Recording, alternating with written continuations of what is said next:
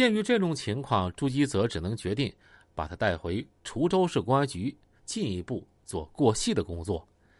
经过一整天的紧张工作，运用巧妙的审讯策略，终于从赵君如口中得到王金阳在齐齐哈尔的确切消息和具体的藏身地点。朱基泽立刻把这一情况向在吉林坐镇指挥的孙伟报告。放下电话，孙伟兴奋异常啊！他大步到了宋有生的办公室，把刚刚得到的情况啊，也向他汇报了。宋有生也非常高兴。他雷厉风行、讲求实效的工作作风和非同一般的领导水平，历来备受所有刑警们的钦佩和敬重。眼下到了关键时候，更见其不同凡响。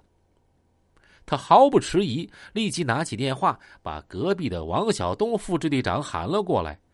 三个人围在桌边，马上就紧急北上齐齐哈尔抓捕王金阳的事儿进行了详细的研究。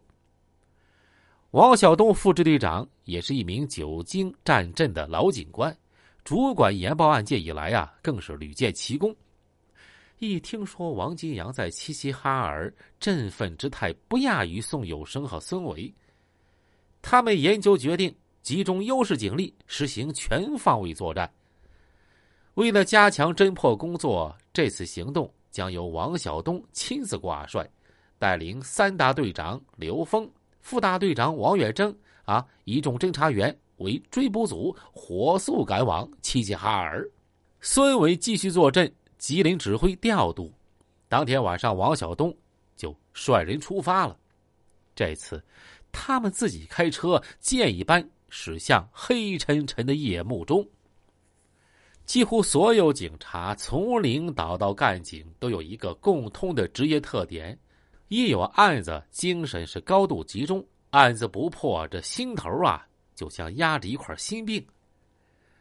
王晓东等一行。当然更不例外。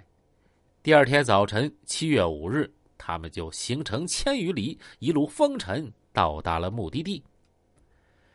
在齐齐哈尔警方的积极配合下，很快他们找到老二零三军区医院。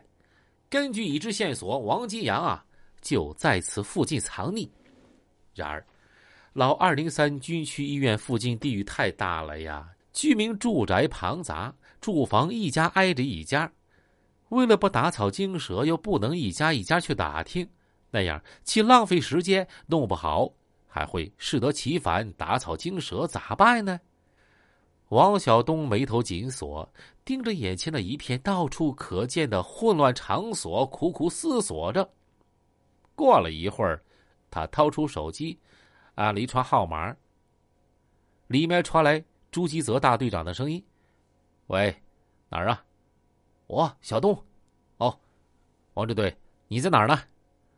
我们已经到了齐齐哈尔，刘峰等同志也来了。对，来抓王金阳。呃，现在看呢，这场所比较复杂，你再把知道的情况详细说一遍。对，越详细越好。朱基泽就在电话中把他们所知道的情况又详细说了一遍。关机之后，王晓东锐利的目光。再次把附近的地形地物重新观察了一遍，心里有了数。随后，他把目光所及的两个电话亭都暗中安排了侦查员，然后又领着其他人往前走。在医院东大墙外有一个不起眼的食杂店，窗口的木板上放了一部公用电话。王晓东眼睛一亮，神不知鬼不觉的在这儿啊。他也安排人了，于是，一套精心设计的抓捕方案和人员都已到位了。在王金阳可能藏匿和出现的几个点，都有侦查员埋伏在附近。如此一来，王金阳不出现便罢，只要他一露头，即使他长了三头六臂，到时候也难逃法网。只是这等待的时间显得太漫长，太难熬了。时间一分一秒的，就这么过去了。王晓东的眼睛不动声色的在几个点之间来回巡视着。到了上午十点左右，目标终于出现了。就见人群中一个高个子青年的身影出现在他们的视线中。